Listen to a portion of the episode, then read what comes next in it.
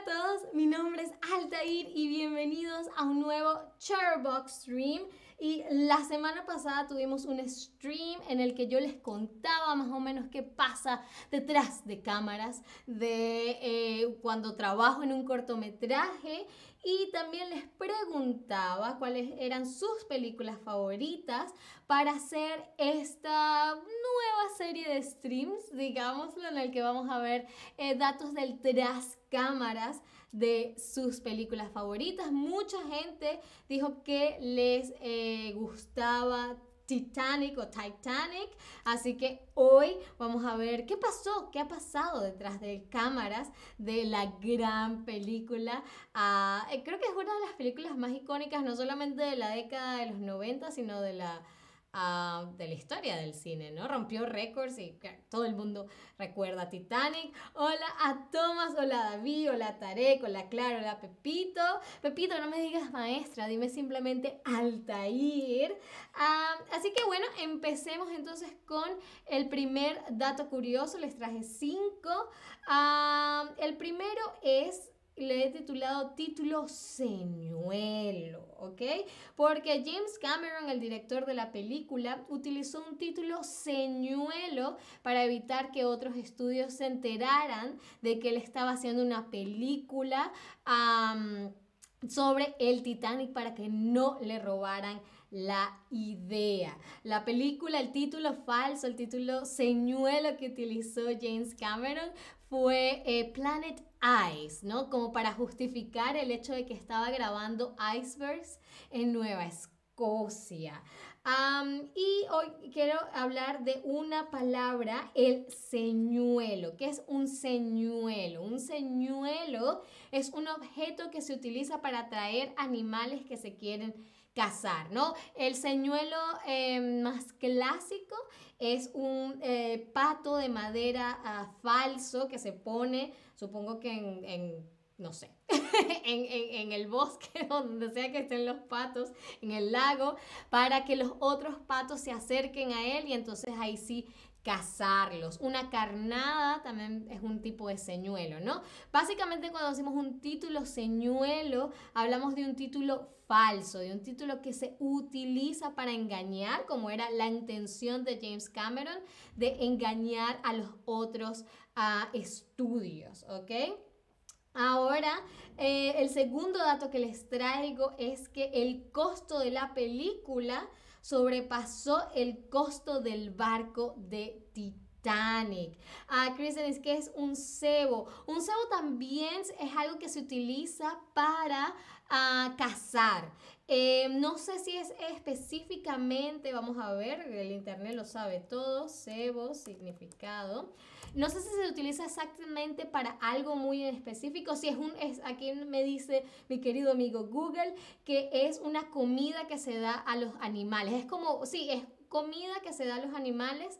Em, para también cazarlos, ¿no? Son como muchas palabras distintas, lo sé, para el mismo fin, ¿no? Yo creo que es que por lo menos la carnada es como más eh, para peces, el señuelo, el, creo que es más como para animales, eh, tipo para aves, creo que es más para aves, y el cebo me imagino que es en general y es comida, ¿ok?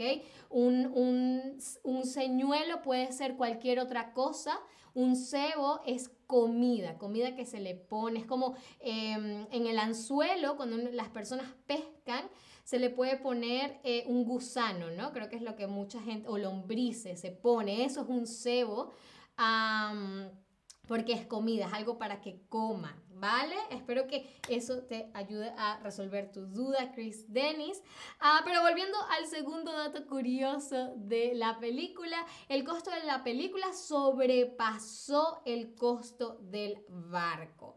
A ver, ¿qué quiere decir? ¿Qué significa que el costo de la película sobrepasó el de la construcción del barco? ¿Será que hacer la película fue más barato que construir el barco? ¿Será que hacer la película fue más caro que construir el barco?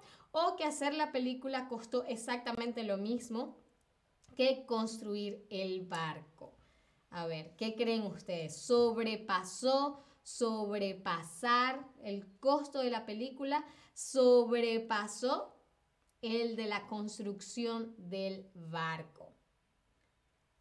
Muy, muy bien, por supuesto, hacer la película fue más caro que, hacer, que construir el barco, ¿ok? Sobrepasar quiere decir superar, aventajar, ¿no? Aventajar sobre todo en una, en una carrera, por ejemplo, ¿no?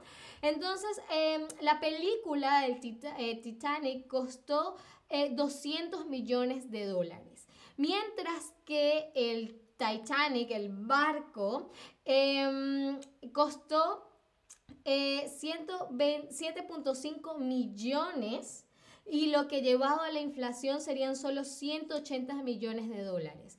Entonces, eh, la película costó 200 millones de dólares, mientras construir el barco fueron solo 180, ¿no? Lo que habla mucho, primero, de la inflación. y también de lo poderosa, ¿no? Que es la, la, o bueno, que se ha convertido la industria del cine, ¿no? Que puede incluso pagar o, invertir más dinero que eh, la embarcación, un gran barco como fue el Titanic. así que me pareció súper interesante. Ah, luego tenemos nuestro tercer dato curioso y es que Tom Cruise y Brad Pitt audicionaron para el papel de Jack. ¿ok? También Matthew McConaughey eh, fue considerado para el papel que ya sabemos eh, se lo ganaría Leonardo DiCaprio. Yo no me imagino a Brad Pitt o a Tom Cruise o a Matthew McConaughey interpretando a Jack. Yo creo que es un, personaje tan icónico ah, que, claro, obviamente tenía que, eh, no, no lo veo en, en otra persona. ¿Ok? Así que fíjense que digo que Tom Cruise y Brad Pitt audicionaron, audicionar, ¿ok? Es eh, una prueba que se hace a un cantante, un músico, a los actores, por supuesto, para valorar sus cualidades, ¿no? Es cuando te vas y te paras frente a las personas que deciden y demuestras tu talento, ¿no? el, actor probablemente lea alguna línea del, libreto, del guion y lo interprete, ¿no? Y para tratar de convencer al director, al director de casting, de que le den el papel. Y David dice que fue al cine tres veces seguidas a ver Titanic. ¡Wow! Yo creo que, yo creo que nunca la he visto en el cine, pero sí la he visto como cinco veces. Es una gran, gran película, eh, realmente lo es. Ah, así que audicionar es lo que hacen actores, eh, músicos o cualquier persona del medio de las artes usualmente para obtener un papel, un trabajo, ¿ok? David, soy mayor, sí. Pero Titanic no es tan antigua, ¿no? Es solamente de los 90, así que todos somos jóvenes, David. Muy bien, el cuarto dato que les traigo es que las manos Ah, que vemos dibujando a Rose no son las de Leonardo DiCaprio, sino las de James Cameron. Está la escena también icónica en la que Jack se supone está dibujando a Rose ah, y hay como un, plano en el que vemos unas manos dibujándola. Pues esas manos no son de Leonardo DiCaprio, sino que fueron de James Cameron. James Cameron al parecer es un gran artista, un gran dibujante, así que prestó sus propias manos, sus propias manos para la escena y en el 2011 ese dibujo se vendió eh, por al menos 16 mil dólares en una subasta. 16 mil dólares por un dibujo. Claro, es por James Cameron, pero igual. Así que les contaba que em, se vendió en una subasta. Una subasta es una venta pública de bienes o alhajas que se hace al mejor postor, ¿no? Es típico esa escena de eh, tenemos este teléfono y, eh, vamos a empezar con tres mil dólares, tres mil dólares a la una, tres mil dólares a las dos, tres mil dólares a las tres, vendido a David que ofreció a 13, em, ofreció los tres mil dólares, ¿no? Muy bien, y eso fue toda la las cinco datos creo que les traje hoy. hoy, eh, ahora es tiempo de que ustedes nos cuenten eh, cómo se llama el objeto que se utiliza para engañar a un animal para cazarlo. El sueño, el señuelo o el soñador. Y Pepito me pregunta si tomé sol. Hmm, lamentablemente ya no hay sol acá en Berlín. estamos teniendo algunos eh, problemas técnicos con la cámara, por eso es que me ven como un poco como, como bronceada, como un camarón diríamos en Venezuela, ¿no? Los camarones son esos animales que uno se come. Ah, por eso me ven así, pero vamos a tratar de, de solucionarlo pronto, Pepito. Gracias, David. Gracias, David.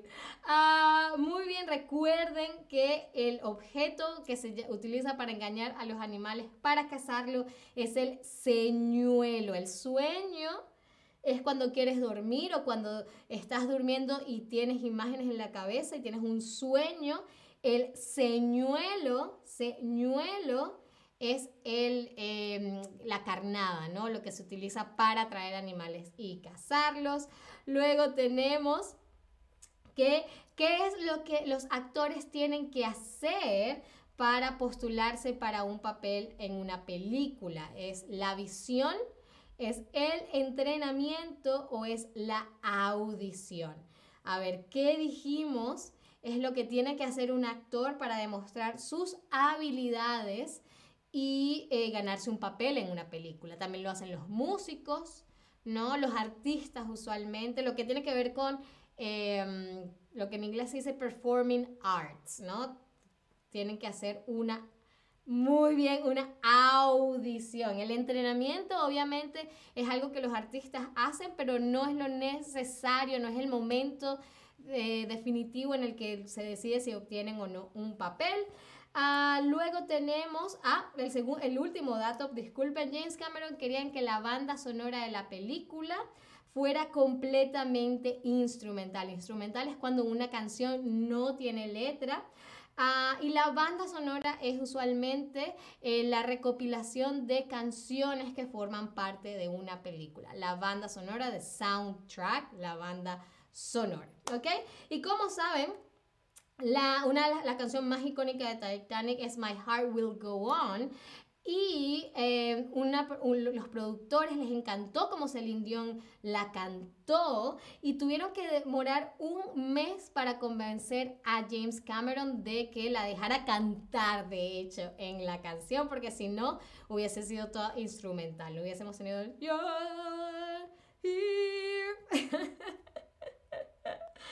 Bien, ahora sí, eh, un par de preguntas más y luego los dejo seguir con su día.